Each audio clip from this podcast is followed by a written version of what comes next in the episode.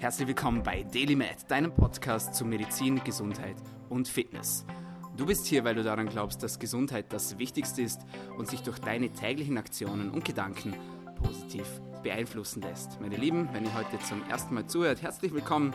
Mein Name ist Dominik Klug und dieser Podcast ist gratis. Und er soll auch gratis bleiben, aber es gibt einen kleinen Deal, nämlich wenn ihr hier zuhört, dann müsst ihr mir pro Episode, bei der ihr einen Mehrwert gewinnt, einen Freund oder eine Freundin zum Podcast bringen. Das ist auch schon alles. Ich langweile euch nicht mit irgendwelchen gesponserten Produkten. Keine Pharmafirma ist involviert und so soll es auch bleiben. Und with that being said, können wir auch schon mitten reintauchen ins heutige Thema und ich bin mega happy, dass er hier bei uns ist. Der Timo Osterhaus. Hallihallo, freut mich. Und ich freue mich, dass du da bist. Also wenn das Gespräch, das wir gerade off-camera hatten, ja, wenn das jetzt noch halb so gut wird oder ja, halb so gut jetzt on-camera wird, wie das, was wir gerade hatten, dann bin ich schon richtig zufrieden. Timo, gib uns ganz kurz einen Überblick. Äh, du bist noch Student aktuell, bist kurz vor der Examenszeit. Wo kommst du her? Warum machst du das Ganze? Wo willst du hin? ganz kurz, ja, das zu dem Thema. Ähm, ja, ich bin 31 Jahre alt. Ich stehe, was haben wir gerade eben gesagt, 24 Tage, glaube ich, vorm Hammer-Examen hier in Deutschland, in Bonn. Ähm, da komme ich auch her, beziehungsweise ich studiere in Essen. Ähm, ja, wie gerade eben schon gesagt, ich habe extrem viele Sachen parallel gemacht, ob Strength Coaching, äh, Mobility Coaching, ähm, Fortbildung für Schulter. Ich bin Dozent an der Uni, beziehungsweise an der Fachhochschule viel eher gesagt. Äh, Spezialist für funktionelle Medizin, also alles, was so in Richtung chronische Erkrankung geht und sowas. Und ich habe versucht, oder sagen wir es mal so, ich versuche es, denn der Weg ist ja bekanntlicherweise das Ziel, ähm, einfach eine Schnittstelle zu finden zwischen Medizin, Gesundheit, Sport, Bewegung und da irgendwie eine gemeinsame Wegstrecke draus zu machen. Und das ist so langfristig das Ziel, weil ich glaube, das wird bei dir wahrscheinlich ähnlich sein. Alle Menschen, die so ein bisschen, ich sage jetzt mal, speziell sind oder nicht so ganz den normalen Weg verfolgen, die haben ja irgendein Ziel. Und ähm, ich glaube, das wird bei dir ähnlich sein dass wir einfach Menschen helfen möchten. Wir möchten aufklären und darüber informieren, dass nicht alle Dinge so sind, wie sie häufig propagiert werden, was natürlich häufig politische Gründe hat oder was auch immer. Aber ich glaube, wir sind einfach Aufklärer. Und äh, so sehe ich mich, so sehe ich dich und äh, ich glaube, da haben wir alle ziemlich Spaß dran. Absolut. Und jetzt hast du schon angesprochen, du hast ungl äh, unglaublich viele Zusatzausbildungen gemacht. Du bist aber auch der einzige Student in Deutschland mit einer Ausbildung in funktioneller Medizin. Stimmt das? Jawohl, das stimmt. Also zumindest zum Zeitpunkt, als ich die Ausbildung gemacht habe vor einem Jahr. Wie das jetzt so in der Zwischenzeit ist, kann ich dir natürlich nicht sagen. Aber als ich die Ausbildung gemacht habe vor einem Jahr, ähm, das so ein, sind mehrere Module zu unterschiedlichen Erkrankungen oder Organsystemen, die sich danach richten, quasi die Ursache der Erkrankung herauszufinden. Ob jetzt Migräne, chronische Erschöpfungssyndrome oder andere Autoimmunerkrankungen wie Schilddrüse zum Beispiel oder Nebennierenrindeninsuffizienz oder Ermüdung, was ja mittlerweile überall rumkursiert. Ähm, da war ich der einzige Student, sonst waren das nur Fachärzte, was leider ein bisschen traurig ist, finde ich, oder traurig nicht, sagen wir es mal so, es gibt eine große Chance, ähm, dass auch die Studenten in der Zukunft irgendwie mal auf einen zweiten Zug aufspringen, nämlich das Ganze mal aus einer anderen Sichtweise versuchen zu sehen, mhm. nämlich die Medizin, mhm. ähm, nämlich aus der Sichtweise der Gesundheit, wie wir ja jetzt gerade auch hier. Mhm. Und was genau ist jetzt die funktionelle Medizin? Wie würdest du das beschreiben? Ja, das ist, also die funktionelle Medizin versucht das immer so zu beschreiben wie ein Baum. Versucht den Baum vorzustellen und jeder Ast mit jedem Blatt am Ende bildet eine Erkrankung. Und die Schulmedizin versucht jetzt, jede Erkrankung für sich zu sehen, aber letzten Endes gibt es einen gemeinsamen Stamm. Egal, ob das, ähm, wie eben schon gesagt, die Migräne ist oder eine andere Erkrankung einer anderen Drüse. Klar, jetzt kein Knochenbruch in dem Sinne, wobei theoretisch gesehen könnte man funktionell medizinisch auch sagen, ein Knochenbruch sei jetzt mal zumindest dahingestellt, dass es nicht das extremste Trauma ist, auch was damit zu tun haben könnte, dass einfach die Knochensubstanz aufgeweicht ist und man versucht, die Ursache des Übels herauszufinden. Und das ist selten eben in den letzten Wochen oder Monaten zu sehen, sondern meistens so 10, 20 Jahre zurück. Genau, also es ist eigentlich eine ähm, Ursachenbekämpfungsmedizin, würde ich jetzt mal so sagen. Mhm. Wie bist du darauf gekommen, dass du diese Ausbildung machen möchtest? Ja, wie wir eben schon gesagt haben, ich habe versucht, parallel zum Studium so einen etwas alternativen Weg einzuschlagen. Ich war sehr, sehr, sehr lange im Sport ähm, tätig von, ich habe bestimmt über 1000 Stunden Personal Training gegeben, ein Studio geleitet, äh, war selber Ausbilder für viele verschiedene Bereiche über Laborwerte, für Personal Trainer, aber auch für Strength Coaching selber. Und da habe ich einfach gemerkt, dass man viele Dinge, auch gerade orthopädischer Natur, wie Knieschmerzen, Hüftbeschwerden, ähm, nicht mit einer Infiltration, also mit einer Spritzentherapie zum Beispiel behandeln kann, sondern wesentlich einfacher damit, dass man sich überlegt, wie funktioniert der Bewegungsapparat überhaupt. Ich weiß jetzt aus der Anatomie, dass zum Beispiel die Fußsohle auch mit dem Kopf über fasziale Verbindungen verbunden sind. Das heißt, man kann ganz einfach zum Beispiel die Nackenbeweglichkeit dadurch behandeln, indem man sich die Fußsohle anschaut. Wirklich? Ja. Unglaublich. Also es sind wirklich Sachen, von denen ich am Anfang auch dachte, das kann gar nicht sein. Ja, also oder über Akupressur und Akupunktur. Und das hat so ein bisschen die Sichtweise auf die Medizin geändert, weil du halt andere weniger invasive Therapiemöglichkeiten gesehen hast. Wie du Menschen helfen kannst, ohne denen invasiv eine Nadel zu legen oder Medikamente zu geben, die natürlich wieder Nebenwirkungen haben. Weil sind wir ganz ehrlich, viele Nebenwirkungen hat Sport oder Bewegung nicht. Absolut. Timo, ich möchte genau über das jetzt mit dir reden, ja, über diese funktionellen Aspekte der Medizin und wie wir das in unsere sogenannte Lifestyle-Optimierung mit einbinden können. Ja. Dieser Begriff der Lifestyle-Optimierung, der gefällt mir persönlich ja sehr gut, muss ich sagen. Ja. Was mich jetzt interessieren würde, wenn ich jetzt diesen Begriff hinklatsche, ja, Lifestyle-Optimierung, auf welchen Säulen würdest du diesen Begriff bauen? Ja? Gib mir da mal ein paar Themen oder ein paar Punkte und dann können wir auf die einzelnen Punkte eingehen. Ja, das ist, das ist gut kurze Sache dahingeworfen, über die man jetzt acht Tage gefühlt reden könnte. Ja. Also ich würde die großen Säulen, wenn du es jetzt wirklich als Säulen betrachten wollen würdest, ähm, würde ich ganz groß schreiben das Thema Regeneration, das Thema Ernährung, Beweglichkeit, ähm, beziehungsweise das gehört ja zur Bewegung mit dazu und die Psyche. Ja, also Bewegung, Ernährung, Regeneration und die Psyche. Das sind, würde ich jetzt so sagen, die vier Baustellen, oder die vier großen Säulen, mit denen man sich, wenn es um das Thema Lifestyle-Optimierung gehen würde, beschäftigen sollte. Wobei das Thema Psyche, sind wir natürlich ehrlich, jetzt weniger mit der funktionellen Medizin zu tun hat, ähm, sondern dann, ich will jetzt gar nicht sagen, dass es so weit geht, dass es um die Psychologie geht, aber dann sehr viel um planerische Aspekte, um ein positives Mindset, einfach wie sehe ich Dinge, weil selbst wenn ich einer Person sage, es ist grün, dann kann man das so interpretieren wie, oh, der hat mir gesagt, es ist grün, warum fährst du nicht endlich? Oder man denkt einfach, hey, der hat mir gesagt, ich soll losfahren. So. Ja, es sind halt zwei unterschiedliche Aspekte. Und ähm, deswegen würde ich auf das Thema Psyche gar nicht so genau eingehen, weil man da so tief ins Thema eigentlich einsteigen mhm. müsste und natürlich auch super viel an sich selber arbeiten muss erstmal. Mhm, ne? ja. Dann lass uns doch über die anderen Dinge reden. Ernährung. Ja? Da hast du vorher ein ganz cooles Beispiel gebracht mit einem Auto. Bitte bring mir das nochmal. Ja, das, das, das Ferrari-Beispiel. Ähm, also versucht euch oder versucht ihr mal vorzustellen, du kaufst dir ein Auto für eine Million Euro. Jetzt rein fiktiv. Ein Ferrari zum Beispiel. Du würdest ja im Leben nicht auf die Idee kommen, wenn du den Ferrari für eine Million kaufen würdest, auf eine Inspektion zu verzichten, auf einen Ölwechsel zu verzichten. Und wenn du weißt, das Auto tankt super plus, würdest du auch im Leben nicht auf die Idee kommen, ein Benzin zu tanken, was eine niedrigere Oktanzahl hat und irgendwie günstiger ist. Das Problem ist, dass der Körper kein Geld gekostet hat. Eigentlich ist es aber so, dass jeder von uns ein Ferrari hat, sogar, wenn man ehrlich ist, noch viel mehr mhm. als ein Ferrari. Unbezahlbar. Ja, unbezahlbar. Und die wenigsten von uns gehen zu Vorsorgeuntersuchungen, was ja äquivalent zu einem Servicetermin beim Auto wäre, und guckt dir den Sprit an. Die wenigsten Leute sind bereit, Geld dafür zu investieren oder wissen vielleicht auch gar nicht, was sie essen sollen, aber wenn sie es wissen, ist es ihnen häufig zu teuer. Und das ist, kann man jetzt sagen, Ansichtssache, aber das ist das Bewusstsein, was dann halt häufig nicht wirklich da ist. Und ich glaube, deswegen sitzen wir ja auch unter anderem hier, um den Leuten zu zeigen, was sie machen können. Das Bewusstsein dafür muss man allerdings, finde ich, immer so ein bisschen selber aufbringen. Das ist so, viele haben früher immer gesagt, ah ja, im Fitnessstudio, ähm, was soll ich denn essen und wie. Und das Erste, was ich immer gesagt habe, wir machen das jetzt mal zwei, drei Wochen so, du trinkst jeden Morgen nach dem Aufstehen ein Glas Wasser. Und dann, ja, nee, aber ich will jetzt wirklich wissen, genau wann, welche Kohlenhydrate und was so. Nee, versuchst es jetzt erstmal drei Wochen mit dem Glas Wasser. Und du wirst lachen, aber ich wette mit dir, 90% der Menschen kriegen das schon nicht auf ja, die Reihe. Absolut.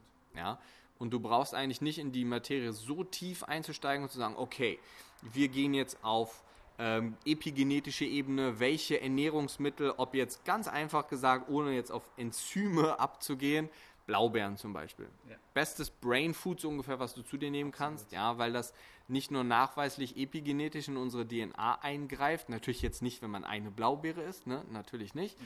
Ähm, aber man kann mit so vielen Dingen so oder mit so vielen einfachen Dingen vor allem viel bewirken. Nur wenn man das nicht langfristig durchhält, wird das wieder nichts bringen. Mhm. Wenn du einen Ölwechsel bei deinem Ferrari machst, dann hast du einen Ölwechsel. Machst. Super, ganz toll. Nur die 40, die danach kommen sollten, die sind viel wichtiger als der eine. Ja. Ganz kurz, was ist Epigenetik? Epigenetik ist letzten Endes die Wissenschaft, die darauf abzielt, wie man seine Gene, äh, seine Gene bzw. seine DNA, das sind ja die einzelnen Teile quasi auf der DNA, die dafür zuständig sind, welche Haarfarbe du hast, wie deine, dein Haarwachstum ist, deine Fingernägel sind, wie groß du wirst, wie deine Organfunktion ist, wie deine Entgiftungsfunktion ist, wie deine Enzyme gebaut werden. Alles das ist das, was unsere Gene quasi vorgeben und Epigenetik ist das, was dafür sorgt, wie wir Einfluss darauf nehmen können, welche Gene wie gebaut werden können oder im Worst Case halt auch nicht gebaut werden können. Mhm, absolut.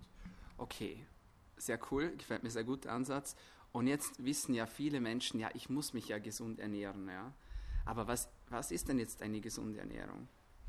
Ja, die eine gesunde Ernährung, das hatten wir ja gerade eben schon mal, ist schwierig. Wenn ich aber so wirklich nur 10, 15 Minuten Zeit hätte, und das haben wir ja, und jemandem sagen müsste oder in dieser kurzen Zeit beibringen müsste, wie er sich ernähren müsste, wäre das erste, auf das ich eingehen würde, das Thema Entzündung.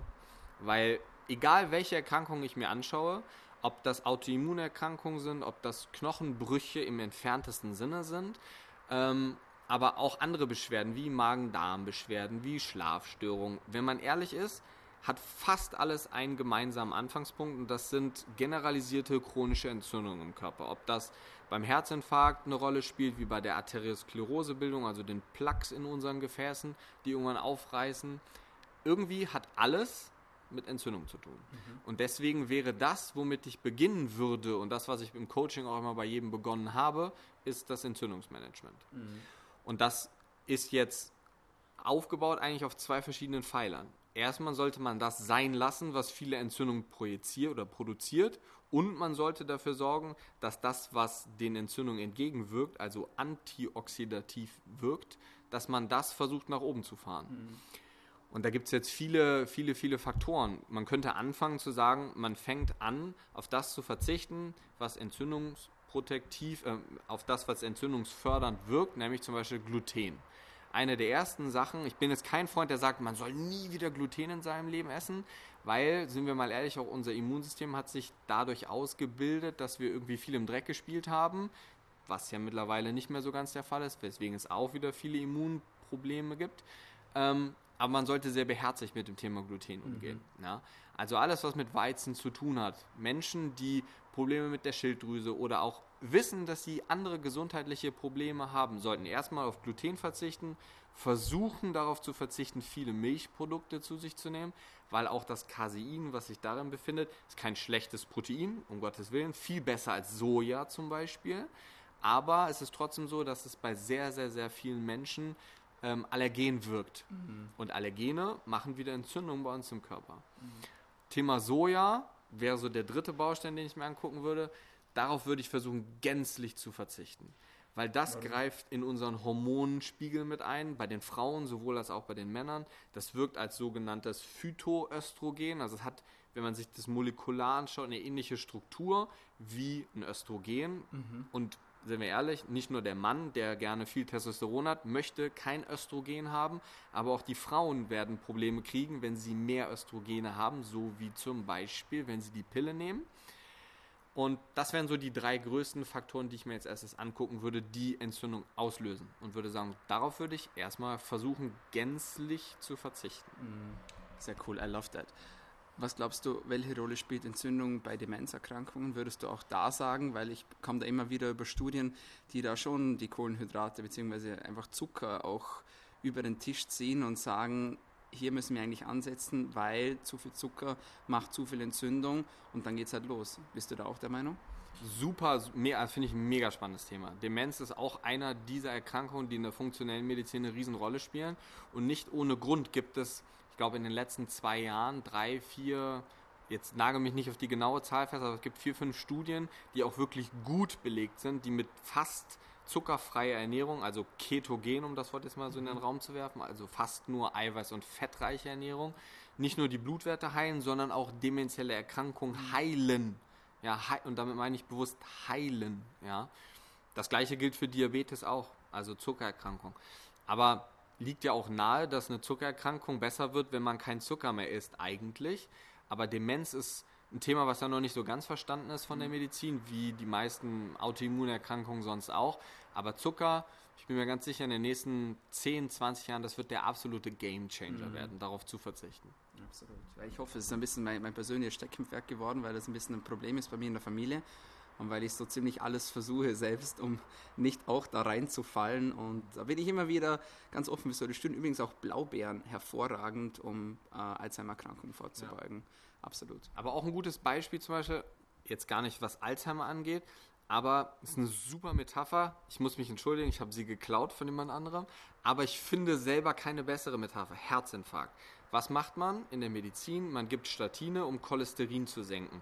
Weil man weiß, dass wenn man das Cholesterin senkt, gibt es weniger Herzinfarkt. Mhm. Wobei das, wenn man ehrlich ist, gar nicht so sagen darf, weil das gar nicht studienmäßig belegt ist, dass wenn man Statine nimmt, weniger Herzinfarkte auftreten. Es gibt zwar weniger atherosklerotische Zusammenbrüche, aber wenn man sich jetzt versucht, einen Wald vorzustellen, dann nimmt sich ein Wald mit tausend Bäumen drin. Irgendwann gibt es ein Riesenfeuer und der Wald brennt ab.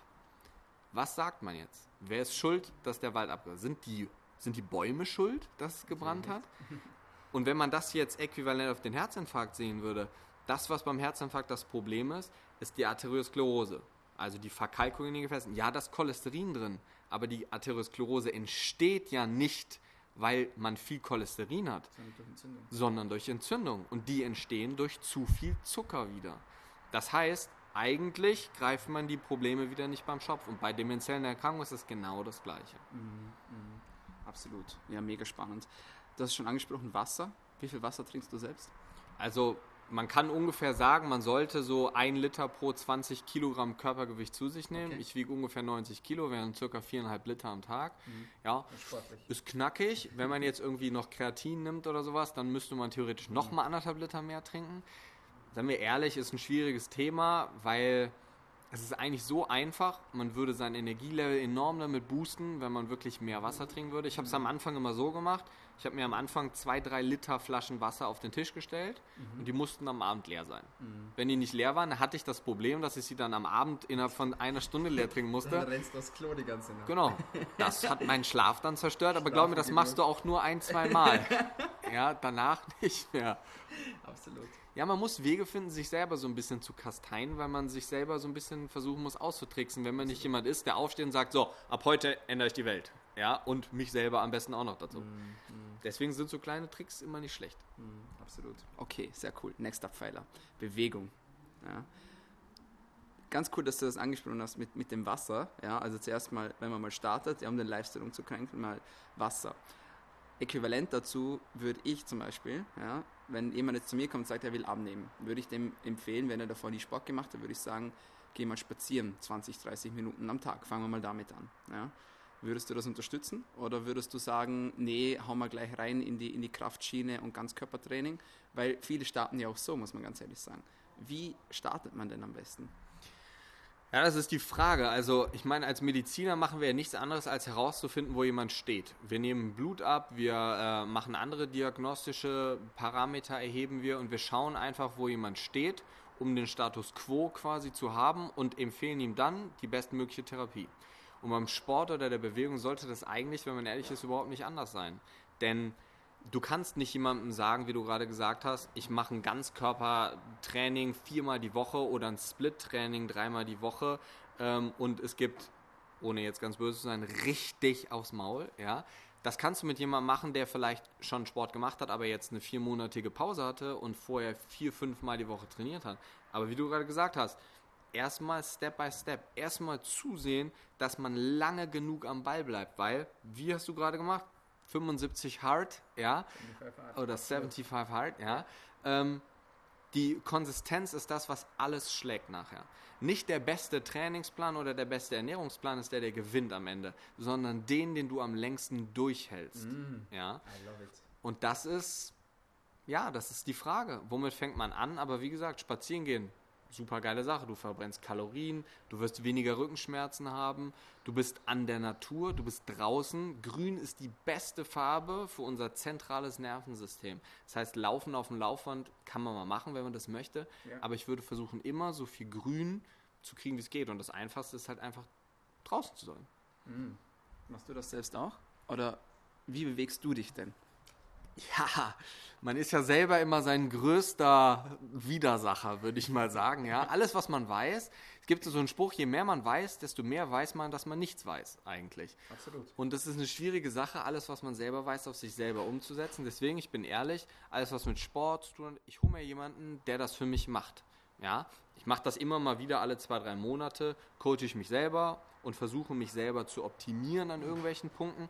Aber ich mache nicht nur eine Sache. Ich bin jemand, ich kann zum Beispiel überhaupt nicht gut joggen. Kann ich gar nicht gut. Macht mir überhaupt keinen Spaß. Ich mache das ab und an. Ich muss mich aber super dazu zwingen. Langfristig gesehen ist es psychologisch super, wenn du es gemacht hast, weil du hast etwas gemacht, was du gar nicht magst. Zum Beispiel Tage, die ganz, ganz, ganz schwierig sind. Ich hatte vor drei Wochen mündliche Abschlussprüfung Innere Medizin. Was habe ich morgens gemacht? Ich bin aufgestanden, ich habe Sprints draus gemacht. Weil ich wusste, das Schlimmste habe ich danach hinter mir. Ja, die Prüfung kam dann noch, aber hey, ich habe Sprints gemacht morgens eine Dreiviertelstunde draus. Das war viel schlimmer. Ja. Ne? Von daher, ich würde versuchen, gerade wenn man kein Spitzensportler ist und kein festes Ziel hat, wie man möchte auf die Bodybuilding-Bühne, ähm, so viele unterschiedliche Sachen machen, wie nur geht. Ja, den Körper immer wieder schocken, Krafttraining machen, aber auch versuchen, die ausdauernde Komponente nicht zu vernachlässigen, wobei man mittlerweile weiß, dass ich meine langfristige Ausdauer wesentlich schneller und besser dadurch verbessern kann, indem ich HIT-Training mache zum Beispiel. Das also steht für? ähm, High-Intensity-Intervalltraining, also ganz schnelle, hochintensive, kurze Belastung. Also zum Beispiel Sprints, wie ich gerade gesagt habe. Oder auf ein Fahrrad gehen, auf ein Fahrradergometer oder ein Airbike, wenn man sowas zur Verfügung hat. Ähm, maximal ähm, Zirkeltraining. Also eine Minute Belastung, maximal wirklich bis zum absoluten Versagen und dann 30 Sekunden Pause und davon 10 Runden. Das bringt einem langfristig gesehen fürs Mitochondrale, also fürs Zellkraftwerke-Training und für die Ausdauer wesentlich mehr als 60 Minuten stupides Laufen. Auch das ist nicht verkehrt, kann man mal machen. Aber wenn ich mich entscheiden müsste, würde ich immer ein hochintensives Intervalltraining vorziehen, wenn ich keine Zeit habe. Absolut, ja, bin ich ganz bei dir. Ganz kurz, die Mitochondrien, du hast es angesprochen, die Kraftwerke der Zelle, oder? Warum sind die so wichtig und inwiefern spielen sie auf Erkrankungen ein? Ja, wenn man ehrlich ist, hat, egal ob wir jetzt hier sitzen und miteinander reden oder ob ich beim Sport bin, unser gesamtes biochemisches System funktioniert über ATP. Das ist quasi unser Energieäquivalent im Körper. Und dieses ATP wird über das, was wir essen, über unsere Kohlenhydrate, Eiweiße, Fette, über Fettoxidation und die gesamte Atmungskette im Mitochondrium gebildet. Und es ist logisch, wenn das nicht funktioniert, diese Zelle, oder wir zu wenige davon haben, oder zu viele, die nicht richtig funktionieren, haben wir zu wenig ATP, was bedeutet, wir haben zu wenig Energie. Und das ist nicht nur bei Migräneerkrankungen zum Beispiel, wo ja viele denken, oh, ich habe Kopfschmerzen, was hat das jetzt mit meinem Energielevel zu tun? Eine der Hauptursachen für Migräneerkrankungen, neben Magnesiummangel zum Beispiel, ist eine Mitochondriopathie. Das heißt, eine Erkrankung in den Mitochondrien. Das kann jetzt aber ganz, ganz, ganz viele verschiedene Ursachen haben. Ob ich zu viele Mitochondrien habe, die nicht gut funktionieren, ob ich generell zu wenig Mitochondrien habe. Das heißt, man müsste therapeutisch anfangen, zum Beispiel neben Kryotherapie. Also super einfacher Tipp wieder, aufstehen, Glas Wasser trinken, hat jetzt damit nichts zu tun, aber das haben wir eben schon mal gesagt, und dann eiskalt duschen. Weil, was passiert, wenn wir eiskalt duschen? Unser Körper versucht, Wärme zu produzieren, also zu zittern. Und das funktioniert durch Mitochondrien. Und wenn der Körper merkt, oh, irgendwas funktioniert da nicht so richtig, dann fängt der Körper an, die unökonomisch funktionierenden Mitochondrien auszusondieren und neue zu bilden. Das heißt, eine kalte Dusche am Morgen ist nichts Besseres oder nichts Einfaches als Mitochondrientherapie zu betreiben. Da braucht man kein Medikament für, kein Vitamin, nichts, sondern nur eine kalte Dusche. Sehr cool. Machst du das selber auch, die kalten Duschen? Manchmal. Ich hasse es. Ich habe jetzt angefangen vor drei Monaten. Ich mache es fast täglich. das, das Böse ist, es, es wird nicht besser. Ich weiß nicht, hast du da andere Erfahrungen gemacht? Also mein Körper schreit immer noch jeden Morgen, warum? Ich will hier raus. Ja, also ich habe das auch Ewigkeiten gemacht. Das Problem ist, wenn du dann einmal wieder morgens warm duscht, bist du eigentlich wieder gefühlt raus. Ja. Aber ich bin auch so, ja, ich bin so ein typischer Warmduscher eigentlich. Kaltduschen ist super und es hilft auch klasse und ich fühle mich danach auch richtig gut, aber in diesen anderthalb Minuten richtig schlecht. Ja. ja von daher, ich glaube nicht, dass es irgendwann mal richtig gut wird. Man gewöhnt sich so ein bisschen daran und es ist irgendwann nach ein paar Wochen einfacher als beim ersten Mal, aber hundertprozentig weg geht diese Scheu irgendwie nie. Aber da sind wir eigentlich auch wieder beim Thema so, tu das, was du nicht tun willst, weil dann hast du das Schlimmste hinter dir und alles andere kann eigentlich nur noch besser werden, oder? Genau, so ist das. Beim Training hat man, oder die Amerikaner sagen immer, ähm, you don't like it, you need it. Mm. Ja, also alles, was du nicht magst, genau das brauchst du. Ja, ja? absolut. Das ist so kontroverse Sache, kann man machen. Es gibt auch die Leute, die sagen, ja, man hat aber genetisch gesehen eine Prädisposition. Es gibt Menschen, die sind ausdauernder, es gibt Menschen, die sind einfach von der muskulären Struktur, von der Muskelfaserverteilung eher die gemacht für Kraft zum Beispiel. Ja. Und das ist jetzt einfach eine Sache, was möchte man? Möchte man ein Allrounder sein? Möchte man sich super fühlen? Möchte man spezifisch in dem gut werden, wo man sich gut fühlt? Das ist eine Frage, die muss man selber beantworten. Ich denke aber, es macht schon Sinn, gerade Dinge, das ist auch der Grund, warum ich mich ja dann beim Sport immer coachen lasse, ja. weil ich nicht das machen würde, von dem ich weiß, dass ich es brauche. Ja. Ja, und deswegen ist es sinnvoll, finde ich, sich jemanden zu holen oder Podcasts zu hören, ähm, die einem helfen in dem Bereich. Absolut. Das ist auch das Schöne, dass wir uns schlussendlich eigentlich selber aussuchen können, wo wir hinwollen und dann eigentlich auch direkt darauf hingehen können. Man muss halt dafür arbeiten. Ja, also bin ich total bei dir. Das ist natürlich auch so ein bisschen die Gefahr manchmal, weil wenn wir dahin wollen und zum Arzt gehen und sagen, oh ja, ich habe ja keinen Bock abzunehmen, ich will halt nur eine Blutdrucktablette haben, solche Leute zu konvertieren oder auf sie einzureden, ist, bin ich auch ehrlich, mittlerweile investiere ich nicht mehr so die hundertprozentige Energie da rein, weil ich meine Energie lieber den Menschen mitgebe, die sie halt auch haben wollen. Mhm. Weil Menschen zu erklären, ähm, was sie machen sollen, wenn sie es aber gar nicht tun wollen, die werden das eh nicht langfristig tun. Ja, von daher ist es ein schwieriges Thema, bin ich auch immer noch zu keiner passenden Lösung gefunden, wie man damit umgehen soll. Ähm, aber ich denke, Allrounder ist immer noch die beste Entscheidung. Absolut. So, jetzt sind wir eigentlich schon mitten durch die Kälte, eigentlich mitten im Thema Regeneration. Was außer Kälte sind denn so die kritischen Player, wenn es um Regeneration geht? Gerade wenn man jetzt viel Sport macht. Also Kälte hatten wir ja gerade mit dem Duschen. Kältetherapie nach dem Training zum Beispiel würde ich ganz bewusst nicht empfehlen, weil okay. letzten Endes sorgt man bei einem Training ist nichts anderes dafür, ich mache was kaputt also Muskulatur zum Beispiel, ich mhm. zerstöre Muskelfasern und lasse den Körper neue wieder aufbauen. Das funktioniert nur bei Entzündung. Wenn ich jetzt Kältetherapie, also zum Beispiel in ein Eisbad gehe, ja. nach dem Training, sorge ich dafür, dass die Entzündung runtergefahren wird. Das heißt, ich nehme dem Körper langfristig die Kapazität für die Regeneration weg. Wenn ich jetzt okay. in einem Wettkampf bin, sechs Tage CrossFit Games, weiß ich nicht was, ja, ähm, macht Sinn, weil ich möchte ja nicht, dass der Körper anfängt, sich umzubauen möchte ja meine Kapazität, die ich jetzt habe, behalten und dafür sorgen, dass wenig kaputt geht, weil ich ja gerade in einem Wettkampf bin. Mhm. Wenn ich aber besser werden will, würde ich dafür sorgen, dass man zum Beispiel eher in die Sauna geht nach dem Training, anstatt zu sagen, ich mache Kälte. Das ist, Kryotherapie ist ja eine super Sache, die man mittlerweile auch in so Kammern machen kann, mit wirklich minus Hunderten von Grad.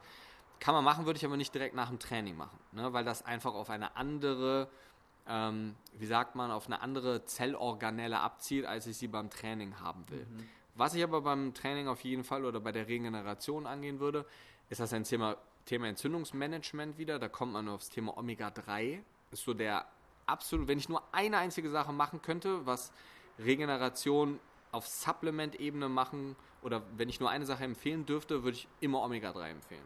Und da wesentlich mehr als die Leitlinien so empfehlen würden. Ja, also eine vernünftige Dosis von zwischen 2 und 3 Gramm, also 2 bis 3000 Milligramm am Tag Omega-3 und ich meine reines Omega-3. Ja. Kriege ich das hin mit normaler Ernährung? Nee, oder? Nee, also da müsstest du Kilo oder mehrere hundert Gramm von Fisch am Tag essen. Ich würde jedem empfehlen, egal ob meiner Oma, meiner Mutter, äh, einem Leistungssportler, jedem ja, würde ich empfehlen, versuchen, meinen Omega-6, Omega-3-Index, also das sind die ähm, verzweigten Fettsäuremoleküle letzten Endes dahin zu verschieben, dass ich versuche, so viel Omega-3 zu mir zu nehmen, wie es geht, mhm. weil das entzündungshemmend ist und das okay. Omega-6 entzündungsfördernd. Okay. Und deswegen ein Omega-3-Öl zum Beispiel oder Kapseln, ja, mhm. kann man super zu sich nehmen. Super einfach. Gutes Beispiel, meine Freundin, Nesselsucht gehabt, mehrere Monate lang bei einer Notaufnahme. So schlimm, dass sie nicht mehr klarkam. Was haben wir gemacht? Ihren Omega-3-Index hochgesetzt. Jetzt ist die bei einem super genial. Die Probleme sind weg. Wahnsinn. Kann sich kein Mediziner erklären. Krass. Aber es ist wieder nur Entzündungsmanagement. Mhm, ne? Das wäre Punkt 1, Omega-3. Und Punkt 2, das maximal unterschätzte Thema auf diesem Planeten, ohne zu übertreiben, ist Schlaf. Das ist so, warum schlafen wir? Ja, weil wir halt müde werden und dann stehen wir halt irgendwann auf. Das sollte eine Priorität sein von den nicht nur Menschen, die im Beruf viel leisten wollen, ob Ärzte, ob Manager oder wer auch immer. Ja. Schlaf ist das, wo wir regenerieren, das, wo wir uns wieder neu aufbauen, das, wo wir auch Hirnentwicklung, Hirnregeneration, also auch demenzielle Erkrankungen und sowas, spielt beim Schlafen eine Riesenrolle. Und das ist so, ja, wir gucken Fernsehen abends, bis wir irgendwann müde werden, einschlafen, dann gehen wir ins Bett und dann stehen wir irgendwann wieder auf. Und so funktioniert Schlaf halt nicht. Sondern? Also wenn man es ganz genau sagen würde, würde ich versuchen, drei bis vier Stunden vorm Schlafengehen kein Koffein mehr zu mir zu nehmen, also mhm. keinen Kaffee zu trinken und was bei mir, aber auch bei fast jedem anderen, den ich gecoacht habe, das meiste gebracht hat, ist auf blaues Licht zu verzichten. Und das kann sehr schwierig werden. Man kann auf dem iPhone ganz einfach oder auf dem Laptop kann man so einen Blaufilter, Night Shift Mode einstellen, ganz einfach. Kann man eine Uhrzeit einstellen, wann das blaue Licht rausgefiltert wird, dann sieht das Bild so ein bisschen gelblicher ja. aus ja, oder rötlich. Ähm, ganz einfach, stellst das Handy automatisch um und der Laptop mhm. auch. Oder man kauft sich eine Brille, die das Blaulicht rausfiltert. Ja, ja für mich halten immer alle für völlig bescheuert. Ja, ich, Dito. Ja, ich sitze dann nämlich da. Zum Beispiel, wenn ich jetzt lerne und die ganzen Kreuzfragen ähm, sind alle am Laptop.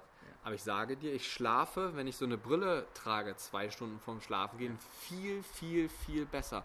Und du merkst, dass es nicht annähernd so anstrengend ist, die ganze Zeit auf dem Computerbildschirm, auf dem Handybildschirm, auf dem Fernseher zu gucken, absolut. wenn du so eine, einen Blaulichtfilter drin hast. Mhm, absolut. Kostet auch nicht viel, glaube ich, 20 Euro bist dabei. Ja, eben. Ne, also da gibt es natürlich nach oben hin äh, kein Limit, aber es gibt ja. dann sogar Brillen, die kannst du anziehen, die filtern nachts oder abends das blaue Licht aus und morgens leuchten sie dir mit mehrfach blauen äh, Wellenlängen letzten Endes noch ins Auge, was sich dann angeblich wacher werden lässt. Das finde ich jetzt nicht so optimal, aber ja, ja, das ist so blaue Lichtfilterbrille, ist aber für abends Crazy. top. Ja, absolut. Okay, was können wir noch machen, um den Schlaf zu optimieren? Ich selber bin auch großer Fan davon. Ich bin mega happy, dass du das angesprochen hast. Erzähl uns mehr. Ähm, also, gerade wenn wir so auf, den, ähm, auf das Gebiet vom, vom Supplement-Markt gehen würden, ähm, bin ich ein super Freund von Magnesium. Jetzt ist Magnesium aber nicht Magnesium. Ähm, denn man geht so in die Apotheke und sagt, oh, ich hätte gern Magnesium. Und dann sagen die, ach, haben Sie Muskelkrampf? Und dann so, ähm, nee, ich würde gerne meinen Schlaf essen. Ja, Magnesium hat mit Schlaf nichts zu tun. Doch, Magnesium hat was mit Schlaf zu tun. Es ist nur die Frage, was für Magnesium nimmt man zu sich. Das Problem ist, dass die meisten Magnesiumformen, also man muss sich vorstellen, das Molekül Magnesium ist gebunden an eine Aminosäure. Und die Aminosäure bestimmt, wo das Magnesium nachher landet. Es gibt Magnesiumoxalat, Magnesium Treonat, Magnesium Citrat, Magnesium. Es gibt ganz, ganz, ganz viele verschiedene Formen. Und das, was langfristig am meisten Auswirkungen auf unseren Schlaf hat, ist Magnesium-L-Trionat. Kann man bestellen, gibt ein Patent da drauf, also nein, kein Sponsoring oder irgendwas in der Richtung. Heißt Neuromac, wie der Name schon sagt, es wirkt am meisten neuronal. Und es gibt ganz, ganz, ganz wenig Menschen, die wenn sie Magnesium nehmen, nicht plötzlich ganz viele andere Dinge auch merken, dass sie besser werden. Nämlich nicht nur, dass sie besser schlafen, sondern sie schlafen länger durch, sie werden weniger oft wach, sie stehen mit einem wesentlich besseren Energiepensum auf. Aber Magnesium ist das Molekül oder ich weiß, ich glaube, es ist ein Spurenelement ne? Ähm, oder Mikronährstoff, ähm, der an über 800.000 enzymatischen Reaktionen in unserem Körper beteiligt ist. Und der der finde ich mit die potenteste Rolle hat, ist der beim Schlaf. Mhm. Das heißt, ähm, so ungefähr ein bis zwei Gramm, ja, es ist auch wieder recht viel, Magnesium, am besten Citrat oder L-Treonat. Mhm. Und Vorsicht, dass man, man kaufen kann meistens in den Drogeriemärkten, ist das, was die niedrigste Bioverfügbarkeit mhm. hat. Das heißt, das bringt leider sehr, sehr, sehr wenig. Ähm, das wäre Magnesiumoxalat in dem Fall. Okay. Absoluter Gamechanger, was Schlaf angeht. Mhm. Also wirklicher Gamechanger. Zweite Geschichte, die man noch sehr gut machen kann, die mittlerweile auch frei verfügbar ist, nicht nur in Deutschland, sondern ich glaube, berichtige mich auch in Österreich und fast allen anderen Ländern, ist Melatonin. Das ist so unser Schlafhormon letzten Endes. Und jetzt keine Angst, nein, wir machen damit keine Hormontherapie, wenn wir äh, Melatonin zu uns nehmen. Das ist ein Spray. Wichtig, keine Kapseln nehmen, sondern Spray. Weil das dauert viel zu lange, wenn das nicht liposomal ist. Also liposomal bedeutet an Fett gebunden letzten Endes. Man sprüht sich das so wie die Medikamente, die man zum Beispiel am Herzinfarkt zu sich nimmt, in der Notfallmedizin, unter die Zunge. Das wird dann direkt aufgenommen und ist innerhalb von wenigen Minuten im Blutkreislauf drin und wirkt dann auch sofort. Das heißt, direkt vorm Schlafengehen nehmen. Ein, zwei Sprüher sind so im Milligramm-Bereich, also ein, ein Sprüher normalerweise ein Milligramm. Kann man aber auch theoretisch gesehen, ich habe Patienten schon gehabt, die bis zu 30 Milligramm in der Anfangsphase genommen haben, ganz am Anfang. Ähm, auch für Menschen, die ähm, Schichtarbeit haben. Super Sache, um in einen Rhythmus zu kommen. Oder Menschen, die nach Amerika fliegen und Jetlag haben. Beste Methode, mit Melatonin zu arbeiten. Okay. Und äh, Magnesium und Melatonin sind so die beiden Sachen, wo ich sagen würde, auf jeden Fall machen. Und das ist auch das, was mit dem blauen Licht zusammenhängt. Blaues Licht sorgt dafür, dass wir weniger Melatonin bilden. Ganz einfach. Wow, okay. Ähm, also erstmal, das müssen wir fortsetzen. Das Ding ist, also ich könnte jetzt noch zwei Stunden mit dir drüber reden. Super geil, vielen Dank erstmal dafür. Ähm, nur die Aufmerksamkeitsspanne wird leider nach 40, 45 Minuten aus Erfahrung sehr niedrig. Deswegen müssen wir langsam zum Schluss kommen. Timo, wenn man jetzt nicht genug von dir bekommen kann, ja, wo findet man dich denn online? Ja, das ist eine gute Frage. Ähm, also es gibt, meine neue Homepage ist gerade in der Mache, die dann, glaube ich, timoosterhaus.com heißt. Im Moment ähm, ist es noch die ganz alte Homepage. Ich habe mich damals Madletics genannt. Das war so eine Kombination. Ja, das ist so Wow. Medical und Athletics bildet Madletics. So, das ist nicht schlecht, aber die wenigsten Menschen haben es verstanden. Deswegen. Ähm, ansonsten kann man einfach bei Instagram äh, mich suchen, Timo-Osterhaus. Sehr merkwürdig geschrieben, mein Name, nämlich mit TH und IEMO. Und wenn man ehrlich ist, kann man das, glaube ich, auf jedem Social Media eingeben, denn diesen Namen, der ist so merkwürdig geschrieben, ich glaube, es gibt sonst gar nur keinen, einen, irgendwie gefühlt, der ein Arztbild sonst da drin hat. Ja? Also von daher, Timo Osterhaus einfach suchen, bei Facebook gibt es auch. Und äh, ich freue mich auf jeden, der schreibt, dem man irgendwie ein paar Tipps geben kann, der Fragen hat. Und äh, ja, genau. Awesome. Timo, meine letzte Frage an dich. Welche tägliche Medizin würdest du denn empfehlen, damit wir alle besser, gesünder und länger leben können? Ha, du glaubst gar nicht, also ich habe mir bis jetzt jede Podcast-Folge von dir angehört. Dankeschön. Und ähm, es war mir ja klar, dass diese Frage kommen wird am Ende. Und ich habe mir, glaube ich, wirklich die letzten zwei Wochen den Kopf darüber zerbrochen, was ich darauf sage. Denn ich finde es echt super schwierig, nur eine einzige Sache runterzubrechen. Ich glaube, ich würde mich aber, wenn ich mich müsste, auf etwas festlegen würde, dann würde ich mich darauf festlegen, dass das Bewusstsein von den Menschen einfach wieder mehr kommt. Weil sind wir ehrlich, die ähm, Informationen, ob jetzt bei dir auf dem Podcast oder wo im Internet sonst auch, es gibt natürlich eine Vielfalt von Informationen, womit man quasi völlig überflutet wird und man auch nicht mehr weiß, wem man letzten Endes glauben soll. Aber ich glaube, wenn die Menschen mehr ins Bewusstsein gehen würden und mehr an sich selber glauben würden oder mehr daran glauben würden, dass sie auch an sich arbeiten wollen und das auch durchziehen. Denn wenn wir ehrlich sind, egal ob im Sport oder wo auch immer, es ist egal, womit du anfängst. Hauptsache, du fängst an und du bleibst dabei.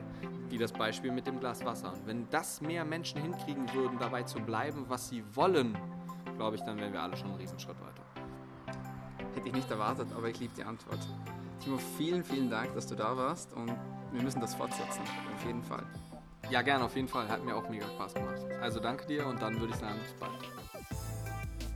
Ja, meine Freunde, das war's von uns heute bei DailyMed, deinem Podcast zu Medizin, Gesundheit und Fitness. Ihr wisst, wenn es euch gefallen hat, dann gleich auf Abonnieren drücken. Auf allen möglichen Podcast-Kanälen sind wir mittlerweile vertreten, unter anderem auf iTunes, Soundcloud, Spotify, Anchor und Stitcher. Und bis zum nächsten Mal, passt gut auf euch auf und bleibt gesund.